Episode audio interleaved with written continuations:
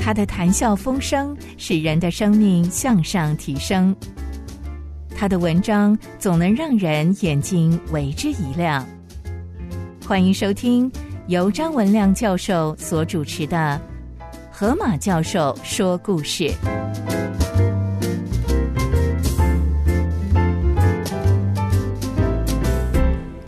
各位先生、各位女士，我是张文亮教授。我今天要分享的故事是面具部落的医生哈雷的故事。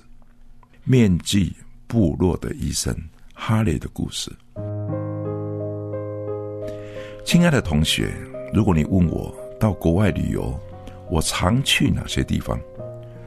过去多年，我跟妻子每到一个新的地方，找到旅社之后，总是先查考在当地有没有图书馆，有没有博物馆。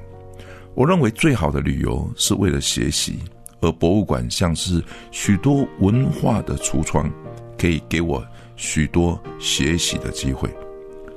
博物馆 （museum） 其实 “museum” 这个字原来的意思就是让人安静思考的地方，“muse” 就是安静的意思。博物馆的呈现应该是见证上帝创造的丰富，例如。一九九零年，我跟我的妻子到哈佛大学去参观。那时候刚好有一个毕巴迪考古与民族的博物馆 （Peabody Museum of Archaeology and Installology）。我在那里第一次看到著名的马洛面积。因着这个展览，马洛面积的背后。有一个简单的介绍，我回去仔细的查考，我才知道马诺面积背后有一个非常感人的故事。我现在就是来分享这个故事。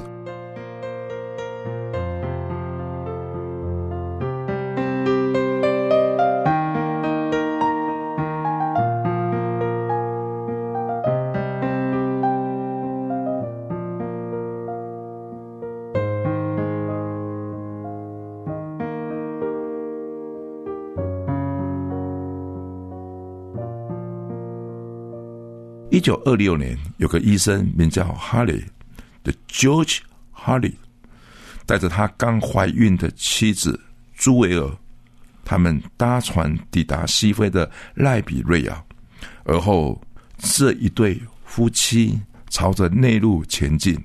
他们一共徒步走了十七天，才到达的马洛 （The Mano。Mano 当地有一个麻风村，收容附近的麻风病患。这对夫妻他们在那里成立了麻风病的医院。后来，他们一起在马洛部落设立了第一间的教会。哈雷是美国北卡罗来纳州阿什维尔人，他的父亲是个牧师。一九一六年，哈雷在念美国的杜克大学的时候，上帝给他深深的感动。他愿意一生从事海外医疗的布道。多克大学毕业之后，哈雷进入耶鲁大学的医学院就学的期间，他认识了同一性质的同学朱维尔。一九二三年，他取得学位，他跟朱维尔结婚。他们前往英国的伦敦大学，在念热带医学系，接受了一年公共卫生学的装备。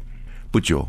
非洲赖比瑞亚的护生领导，他们也学习北非的语言，而后他们前往赖比瑞亚的马诺部落。马诺部落在当时称之为全世界最危险的地区之一。长期以来，马诺族住在赖比瑞亚与几内亚之间的广大山区，他们的人数也有十万人。他们以稻米为主食。稻子每年种一次，当地的野鸟很多，常来吃稻穗。马洛人住在稻田间，稻穗收成的时候，日夜都要赶鸟。他们认为野鸟是有不好的精灵护身，才会吃他们的稻子。所以每一年种稻子之前，他们要杀人献祭。他们在祭仪的时候，祭司要戴着古代传下来的面具，他们以为戴上面具就有精灵的力量护身，使他们能够做出来平常不敢做的事情。那是什么事情？就是杀人。这些面具高度也有二十五公分，长度也大概是二十公分，宽度也是八公分。大部分都是木质的，镶着铝片的装饰，刻着动物的脸谱。哈雷一到马洛组，就得到酋长的欢迎。酋长第一次来拜访他的时候，他就立刻让酋长坐在椅子上。酋长一生都没有坐过椅子，哎，一坐下来觉得很舒服。他与酋长交谈的时候，他总是让酋长先把话讲完，他才说。在这种友善的气氛当中，酋长允许在这个地方，他可以设立布道所。不久，他的妻子生了一个孩子。以后的五年，来医院的人很多，但是没有人前来布道说。他们不明白究竟，明明这么的关心病人，却没有一个病人肯到教会里面来。一九三一年，他的儿子染病死亡。哈雷与朱维尔将孩子埋葬时，两个人嚎啕大哭。他们为了福音的缘故，跟随上帝到这种下场，是不是值得？他们哭了以后，才发现周围站满了马洛人。这时候，有个马洛人出来大声说：“原来你们也会流眼泪，原来你们跟我们一样都是人。”隔天，他的教会挤满了马洛人。后来，上帝又给他们生了两个儿子。不久，哈雷遇到一个脸部麻痹的病人，哈雷治疗他，并且把福音传给他。有一天的晚上，这个人来敲哈雷家的后门，他带来了一个面具。他说：“哈雷医生，我是一个祭司。以前我戴上这个面具，我就是上帝。但是真正的上帝。”已经在我的心中，我不需要这个面具了。哈雷医生收下了这个面具。哈雷夫妇在马洛族的当中牧会三十七年，这三十七年他收到的两百六十四个面具。他记录每个面具的大小、尺寸，以面具模拟的动物的种类。他由雕刻木头的方式，以木头生产的地方来区分早期马洛人的生活。以他们后来的迁移，他们又为马洛人编写文字，并且写他们的历史。后来，哈雷森德他们的信赖，为奈比瑞亚成立了国家卫生署，并且设立森林雨量观测站，判断种稻子的地方，以统计预测可能的流行病，并且设立传染病的收容所。来隔绝传染病。一九三八年，伦敦大学以他在西非草本植物药效的研究，颁给他医学的博士。哈雷医生还担任国家财政部的顾问，他还帮助国家外销矿产，来改善在地居民的生活。哈雷也成立了几内亚的布道团，把福音。传遍了整个西非森林的深处。一九六零年，哈雷归国，许多人来欢送，多人称赞他们在马诺的成就。只是非常遗憾的，他有一位孩子病故。哈雷医生说：“上帝了解，因为上帝也有类似的经验。”哈雷回到美国，继续关心非洲来的留学生。哈雷在病逝前要求将他葬在马诺村。埋葬的当天，奈比瑞亚定为这一天是全国的默哀日。他所建立的医院呢，竟然留有四十五万份的病例，其中有四千人在病历上表明，他们愿意相信耶稣而得到福音。而当地的面具的崇拜与杀人献祭的仪式也全部消失。哈佛大学的博物馆并没有列出上述的资料，但是我跟我的妻子参观博物馆之后，是我寻找资料的开始。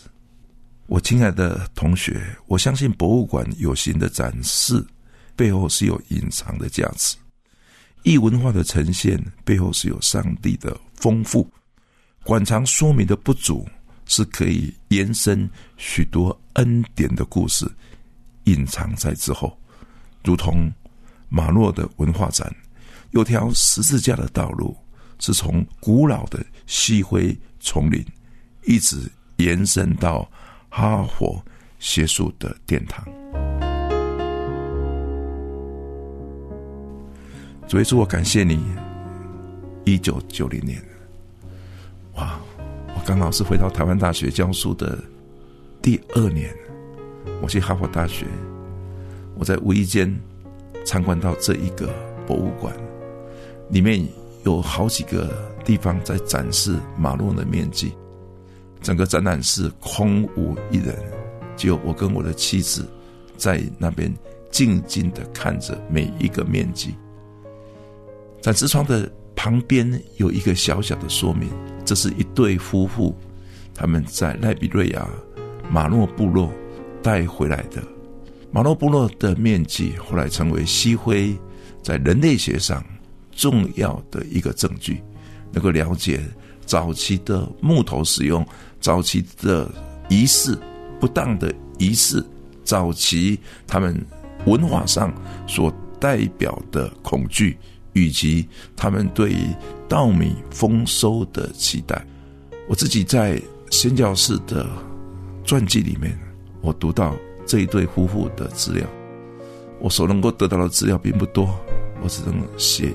一点点，一九九零年美好的日子，离现在也已经三十多年了。我真的感谢主。我相信我在哈佛大学在那边参观的期间是有上帝的带领。我在哈佛大学看到很多的教室，看到很多的实验室，其实在我脑筋都慢慢的淡忘，而我留着的是在那个空旷没有一人的人类学的展示场里面。有我跟我的姊妹在那边一个一个的慢慢看，一个一个慢慢的讨论。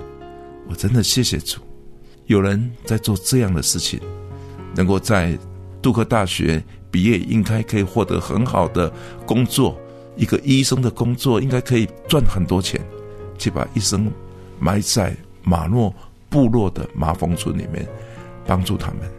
在他的病历表里面留下了有四千个人信主的资料，还有两百多个戴着面具的祭司捐出他们的面具，因为真正的上帝已经不在面具上，而在他们的心中。谢谢主，也许真正伟大、真正荣耀神的工作，是只有上帝知道那是在什么地方。也许我们一生不渴慕地上的光环，只渴慕上帝在我们心中给我们一点平安的确据，能够走下去。主耶稣，我要感谢你啊！我的姊妹已经离开我，我必须一个人在走前面的道路。我希望我能够像哈雷医生那样的勇敢啊，走下去，靠着上帝走下去。不知道要走到什么地步，不知道要走到什么样的状况，但是我只能说，靠着上帝的能力走下去，永远带着上帝所给的救赎走下去，就像是他所说的，上帝能够知道他的感觉。主，我仰望你，我仰望你，我这样祷告祈求，奉耶稣基督的名求，阿门。